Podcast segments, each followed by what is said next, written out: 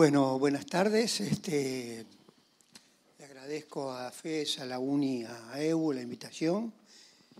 Este, casi todas estas actividades que dijo Soledad hoy son ex. Básicamente mantengo la misma actividad que hago antes, pero en carácter de jubilado, con lo cual no cambia lo que hago, simplemente elijo un poco más. Eh, y esto también me permite trabajar en muchas cosas y escribir un poco más y todo, pero bueno, básicamente uno es lo que es en toda la vida y en toda la vida mi primer probablemente actividad grande fue ser asesor del pit también de AEU, y me encanta, por lo tanto, estar acá. Eh, bueno, la primera parte de las cosas que iba a decir ya la dijeron los compañeros que me precedieron y lo dijeron mucho mejor, con lo cual voy a decir de toda la parte original una frase. Está claro que eh, las nuevas tecnologías, particularmente la banda ancha, el almacenaje en la nube, el aumento de la potencialidad de los aparatos, eh, abrió, bajó las barreras de ingreso al mercado financiero y esto lo que significó es que aparecieran múltiples actores. Hoy tenemos una oferta financiera con mucho más agentes que los que habían 10 o 15 años atrás. Las fintech parecen ser este, las estrellas. No voy a decir nada de la fintech porque ojí este libro que hizo AEU y dice 27.000 cosas más de las que iba a decir yo, con lo cual les recomiendo que lean el libro. Está claro que la fintech no son bancos, se ubican en un tramo de la cadena de valor financiera, se especializan en esa con una tecnología muy sofisticada y atendiendo probablemente a segmentos de mercado muy sofisticados, eh, de mercado de usuarios, quiero decir. Pero bueno, es un actor. Se habla también de los neobancos, que tienen básicamente la particularidad de ser 100% digitales, eh, hacen su operativa muy rápida, se dedican básicamente a los millennials y los millennials eh, eligen este tipo de operativa para sus cosas. Y probablemente lo más importante sea lo último que dijo a Milcar al final, que es que las Big Tech hoy son también financieras. Big Tech que nacieron de cosas muy diversas, comercio minorista, servicios tecnológicos. Eh, la literatura habla de las Big Tech. Ahora, hace 10 días estaba en la cola de un supermercado y este, bueno, una señora que estaba delante mío fue y le pidió que ella, le habló a la cajera, quería pedir un préstamo de mil pesos. Su cédula, le dio la cédula, le devolvió la cédula y le dio los mil pesos. Esto pasó en un supermercado de barrio. No era un supermercado, era una cadena de supermercados, pero era un barrio, no era un big tech. ¿Se entiende? Con lo cual nacieron este tipo de operativa, pero nada indica hoy que, este, que se generalice a otras actividades. Con lo cual, hasta dónde puede llegar este, es difícil precisar. Lo que está claro es que se está expandiendo. La ventaja que tiene el hecho de ser una cadena es que tiene una base de datos que le baja el riesgo del préstamo, pero presta un servicio prácticamente automático. La señora tardó un minuto o dos en tener su préstamo. Como tiene esa base de datos, le baja el riesgo. Esa base de datos la puede crear ellos o la puede comprar o alquilar, porque hay empresas que ofrecen datos. No, no ofrecen datos, alquilan datos y prestan el servicio de ofrecer datos. Scoring se llama. Scoring. Bien.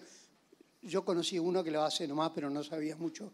Lo, que quiero decir es que si un comercio en cualquier lado compra o alquila datos, está en las mismas condiciones que estas Big Tech que nacieron. Un poco mejor, un poco peor, pero permite expandir el sistema financiero. Con lo cual, lo que creo que la conclusión que saco de esto es que, primero, el sistema financiero hoy tiene muchos actores, cada uno opera en un lugar distinto, tiene cierto éxito, eh, no sabemos cuál es el futuro, en ciertas cosas las voy a mencionar después, pero todo indica que esto se va a profundizar. ¿Y por qué razón?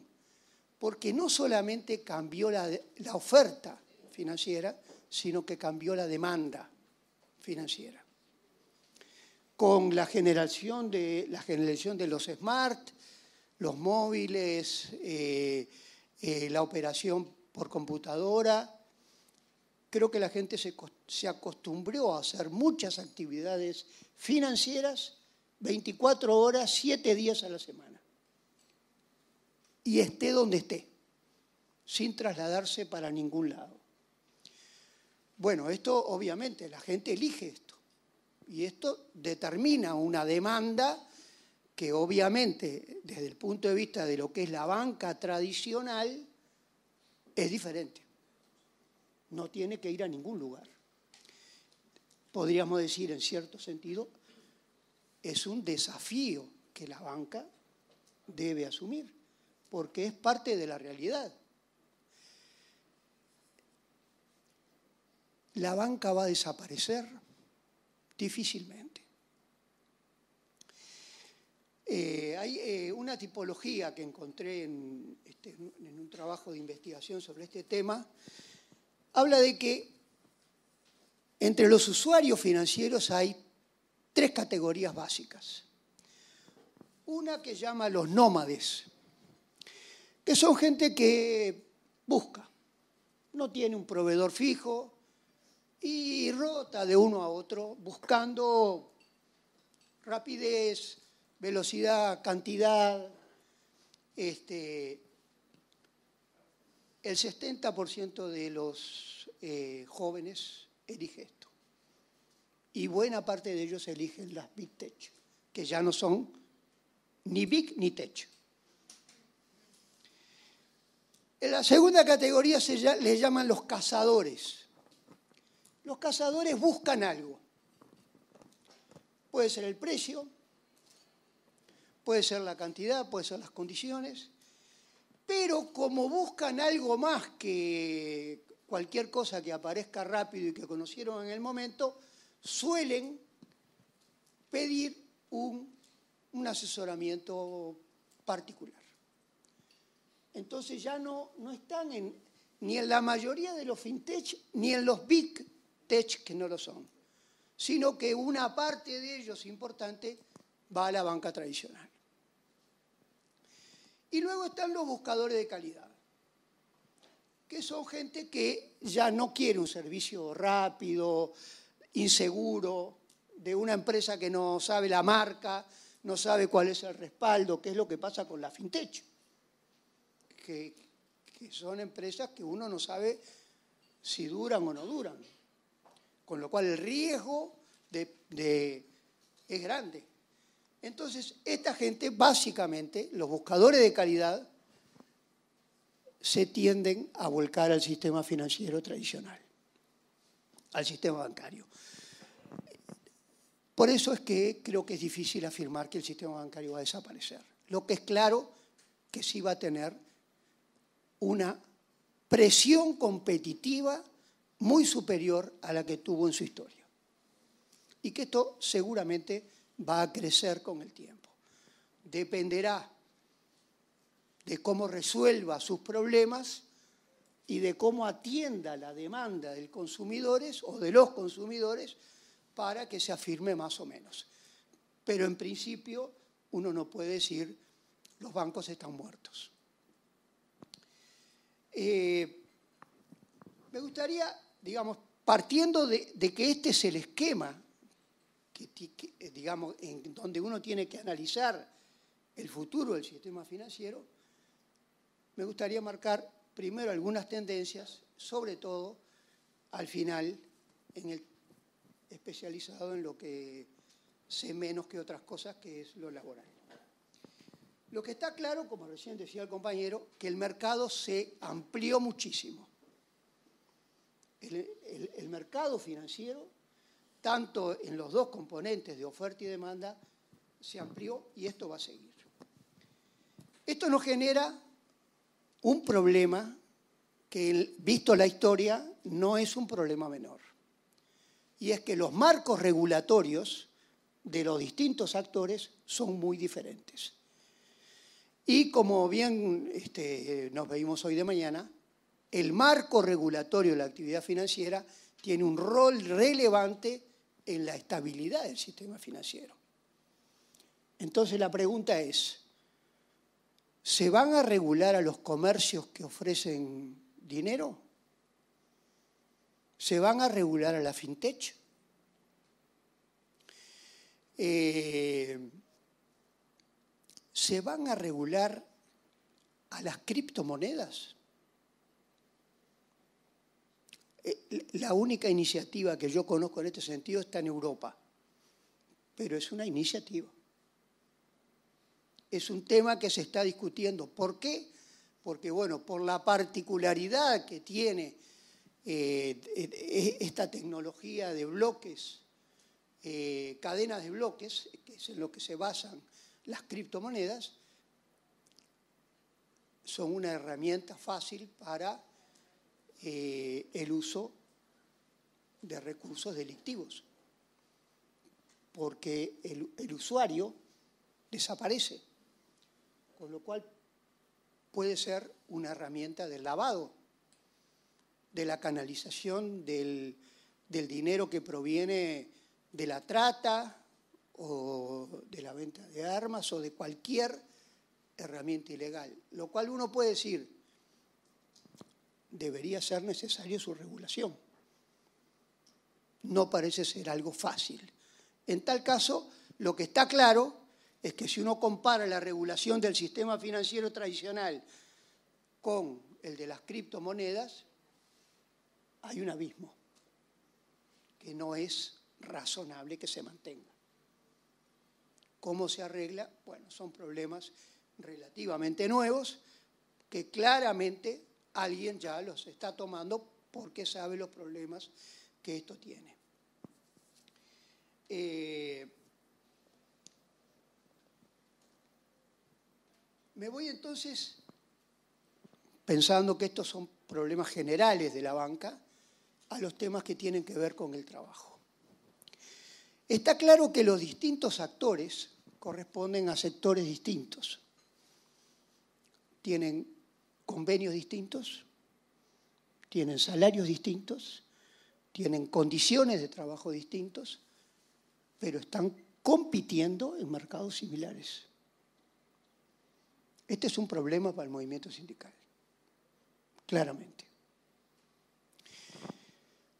Eh, en una época, yo diría desde hace 10 años más o menos, la gran preocupación razonable que había era cuál era el tamaño de los puestos potencialmente sustituibles.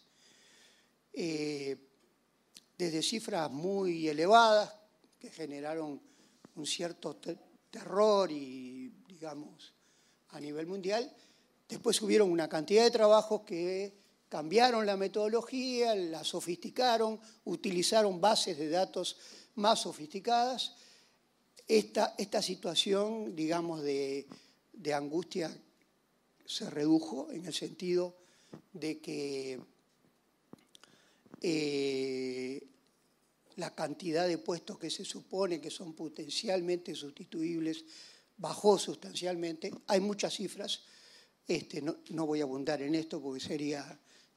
simplemente lo que quiero decir es que es razonable decir que en una primera instancia este haya sido el tema central de preocupación. Pero no es el único, y es a esto a lo que me quiero referir porque creo que los sindicatos están directamente involucrados en esto. Hoy nadie o digamos la gran mayoría opina que no hay una categoría que vaya a desaparecer totalmente. Seguramente van a desaparecer tareas que conforman la categoría. Seguramente van a aparecer nuevas tareas que antes no existían y que ahora se agregan a la categoría. Y lo que es probable que haya tareas que se mantengan pero de una forma distinta. Lo que está claro es que el trabajo va a cambiar. ¿De qué forma y cuál es, la síntesis final de todo este conjunto de cambios? No lo sabemos y probablemente sea muy diferente en los distintos sectores y en las distintas categorías laborales de cada sector. ¿Por qué lo planteo esto? Porque este ha sido un tema histórico de tratamiento del movimiento sindical.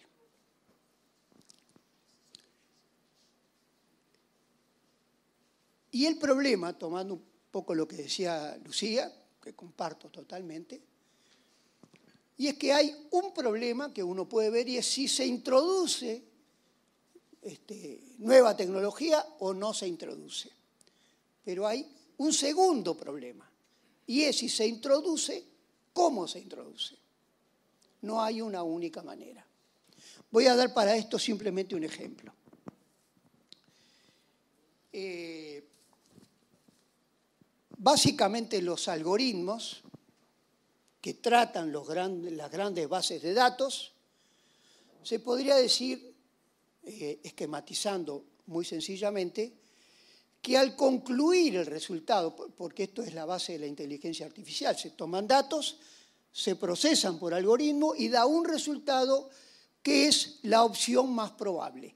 Pero esta opción más probable puede tener, se dice, dos grandes formas para el trabajador, que es el usuario de ese, ese producto generado por, ese, por esa nueva tecnología. En un caso,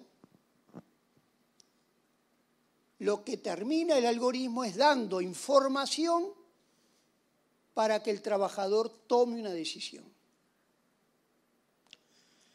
Una segunda alternativa extrema es que usa la información y le da al trabajador una instrucción. Es decir, le dice lo que tiene que hacer. Las implicancias en el trabajo de una u otra opción, más allá de que pueden haber múltiples intermedias, pero pongámosle estas extremas, son totalmente distintas. Uno puede decir, en el primer caso, el trabajador es valorado, es el que tiene que tomar una decisión, tiene más información que antes, con lo cual puede hacer un trabajo de mejor calidad, porque los algoritmos, la inteligencia le dio nuevos conocimientos que antes no tenía, y por lo tanto su trabajo es básicamente cognitivo, aunque tenga una acción práctica. En el segundo caso, en donde lo que tiene que hacer es la instrucción que le da el sistema del cual depende la información, su trabajo es simplemente rutinario. Tiene que cumplir lo que la máquina le dice. El nivel cognitivo de esto es ínfimo, si es que es alguno. El trabajo es rutinario eh, y por lo tanto las consecuencias para el trabajador son muy distintas en uno o en otro caso. Una introducción de tecnología tiene siempre un contenido y se puede introducir para tener un resultado u otro resultado. ¿Por qué digo esto? Porque claramente es diferente para el trabajo y para la vida del trabajador si está en una posición o en otra posición. Eh,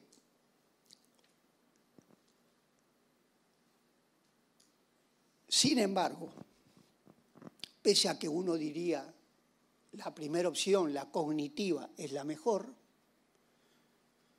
hay algunos estudios bastante recientes, sobre todo uno de Dinamarca, que es bastante referenciado, no sé si es porque es el único, pero que estudió las consecuencias que tiene para el trabajador una y otra opción.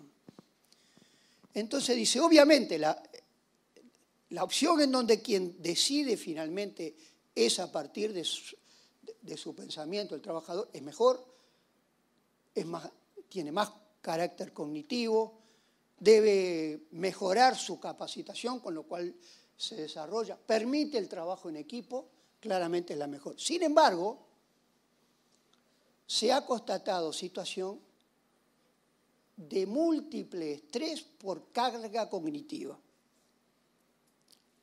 Es decir, es cognitiva, pero es de tal nivel en el cual este, el estrés por esa función cognitiva que llega al trabajador es muy elevada. Entonces la pregunta es, claramente, si uno tuviera que elegir una mejor que otra, pero cuidado hasta dónde. Y qué parte del proceso productivo tiene que tomar decisiones. Porque si es muy amplio, entonces su nivel de actividad intelectual puede ser muy elevada y puede dar lugar a estrés en el, sentido contrario. Se han hecho investigaciones sobre todo del, del uso del GPS y el impacto que ha tenido en el trabajador, en el chofer en este caso. Pensando en el auto autónomo. Y lo que se ha constatado, por ejemplo, en algunos trabajos es el, el chofer, al, al, depender totalmente de lo que le dice el BPS que tiene que hacer para llegar a donde tiene que llegar, prácticamente pierde noción de la globalidad de lo que está haciendo. A la larga esto tiene efectos en el cerebro. Algunos hablan de que se puede reducir la actividad del hipotálamo y eventualmente hasta atrofiarse. Con lo cual, simplemente digo, simplemente ejemplos de la importancia que tiene este,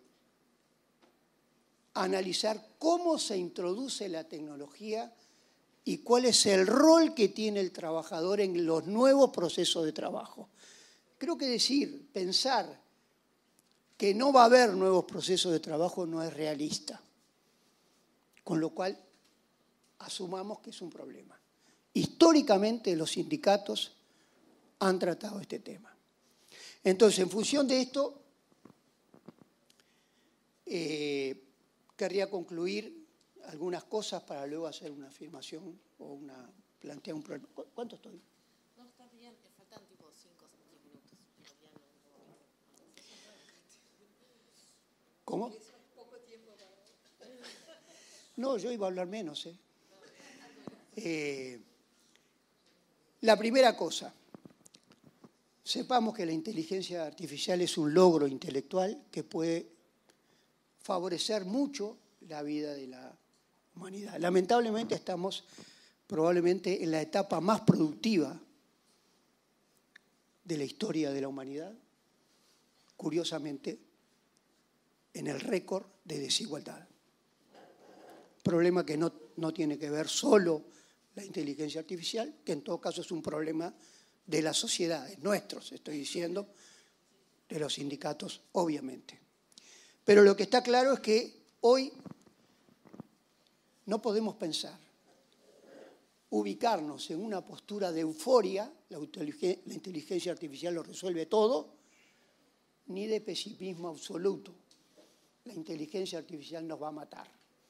Creo que las dos posturas este, no son realistas, lo cual no quiere esto dar ninguna solución simplemente es una postura, porque entre el medio de las dos hay infinidad de posturas. El segundo problema, lo que está claro, es que tenemos que trabajar, si se quiere, y creo que está claro que es una necesidad que el sistema financiero sea estable, que tiene que haber una regulación, una regulación que vaya a lo mayor posible de lo que es la realidad del sistema financiero actual.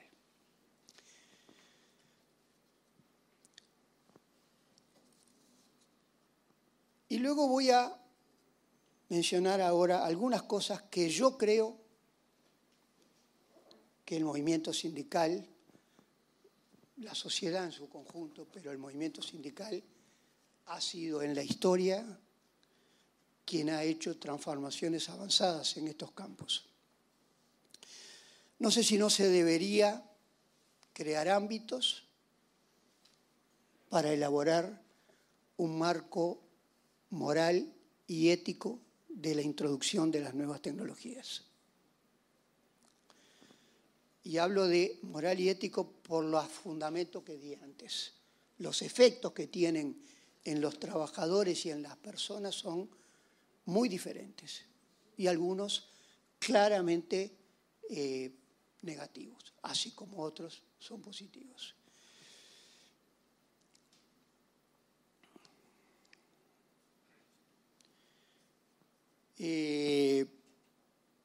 Obviamente yo creo que en esta discusión tenemos que, como ha sido histórico también en el movimiento sindical, priorizar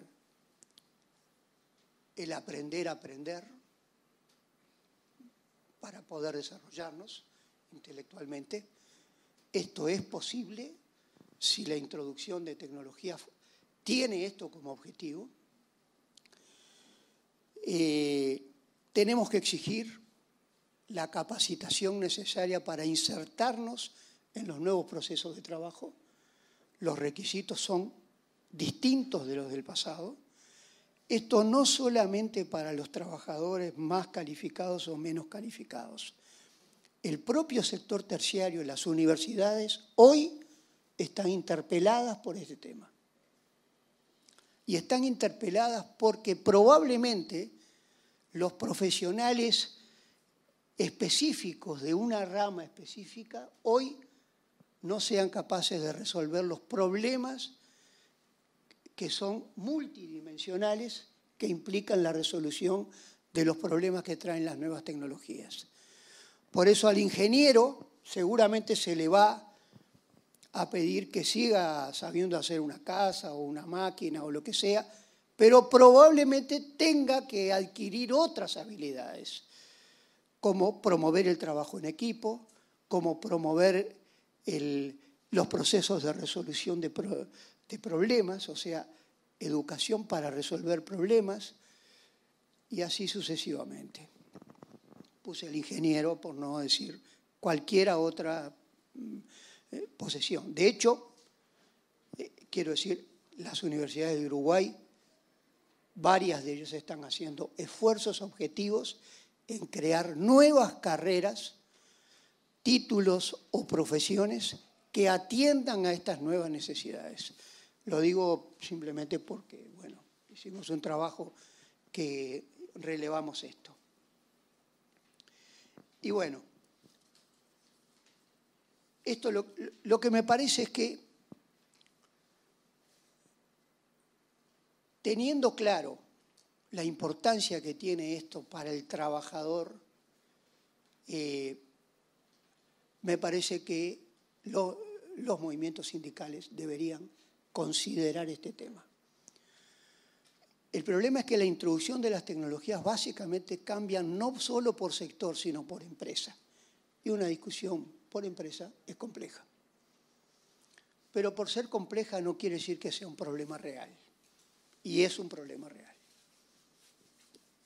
Digamos, si no se aborda, va a ocurrir igual y probablemente de una manera menos democrática, menos participativa y seguramente menos equitativa. Para terminar voy a hacer algo que no hago habitualmente, que es plantear una duda. Ustedes saben que se habla de que hay una pérdida de la afiliación sindical en las últimas décadas. Esto no está localizado en una región, pasa en Europa, pasa en América, pasa en África, pasa en Asia. Yo creo que Uruguay es una mosca blanca. Hay algunos trabajos que dicen que Uruguay es una mosca blanca. Mencionan otros países, pero la realidad es que hay una pérdida de peso en los sindicatos que se expresa además en la caída notoria de la negociación colectiva y también de muchos salarios, lo cual es comprensible con esto. Eh, la pregunta es, ¿cómo se explica esto? ¿Qué explicación profunda hay a un hecho tan generalizado? Seguramente hay muchos factores. Hay un cambio en la estructura productiva de los países donde cae, por ejemplo, la industria, que es un sector muy, muy sindicalizado, crecen los servicios donde es más difícil la sindicalización. O sea, hay problemas estructurales de distinto tipo. Me parece que uno de los factores que también influye es las nuevas tecnologías. Como explicó claramente Lucía, los trabajos potencialmente más sustituibles son los, los rutinizables, rutinarios. Eh, eh, la pregunta es, ¿qué implica este cambio para la actual estructura del movimiento sindical? El movimiento sindical no ha tenido en su historia o ha tenido en su historia que enfrentar problemas parecidos. Cuando el sindicalismo de oficio se enfrentó al Taylorismo y el Fordismo, eh, cambió su base de poder, porque el poder estaba en la masa y no en el oficio. Le llevó tiempo y sin embargo lo superó y dio lugar a un sindicalismo nuevo que es lo que llamamos sindicalismo de masa. El problema es que la masa, que es la cantidad amplia de trabajadores, muchos son obreros de, baja, o de, bajas categorías, que son los que la tecnología tiende potencialmente a sustituir. Con lo cual es muy probable que lo que fue el poder del sindicalismo de masa caiga en su incidencia real en el conjunto de los trabajadores. Y obviamente esto afecta al sindicalismo, porque esto son, es un elemento clave en el poder sindical en esta estructura que hoy tenemos. La pregunta es, si esto fuera así, no lo digo como una afirmación, estoy planteando una duda que yo tengo, que la, tenemos muchos, los que trabajamos en temas sindicales y laborales, tenemos esto como una duda. Obviamente requieren estudios y, yo lo planteo precisamente porque hay aquí una representación sindical, que son los directamente afectados. Está claro una cosa, si no se elevan los porcentajes de participación, el peso de los sindicatos va a ser menor. Con lo cual la incidencia, no solamente en los temas que hablamos, sino en cualquier otro, va a ser menor. Con lo cual diría casi que es, si no una condición, una casi condición, si este es un problema real. ¿Cuál es la solución? Eh, Lucía hoy, no sé si lo dijo en este sentido, pero sí yo lo digo en este sentido, Richard Freeman, que no es un izquierdista, este, pero ha trabajado mucho temas sindical y es muy respetado, dio una alternativa y lo planteó como una alternativa al sindicalismo actual, que es ser parte, tener una parte de la propiedad del capital que tiene que ver con los robots, porque, como decía Lucía, dice él, el que no tiene los robots no tiene el poder. Esta es una opción, es una opción que se ha planteado no por un sindicalista, sino por un académico.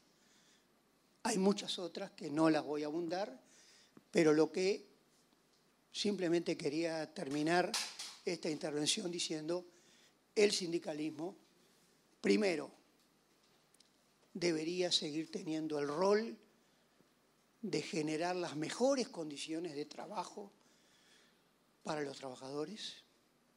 Eso depende de su solidez y, por lo tanto, los problemas, así como las empresas tienen problemas sobre si eh, digitalizan o no, si este es un problema del sindicalismo, que se expresa en la caída de la tasa de afiliación, es un problema a enfrentar.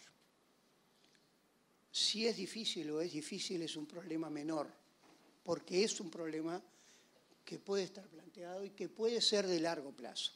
Lo que está claro es que me parece que sería positivo para que el sindicalismo siga cumpliendo el rol positivo que ha tenido en la historia de la humanidad, que se encuentren formas de atender este problema. Muchas gracias.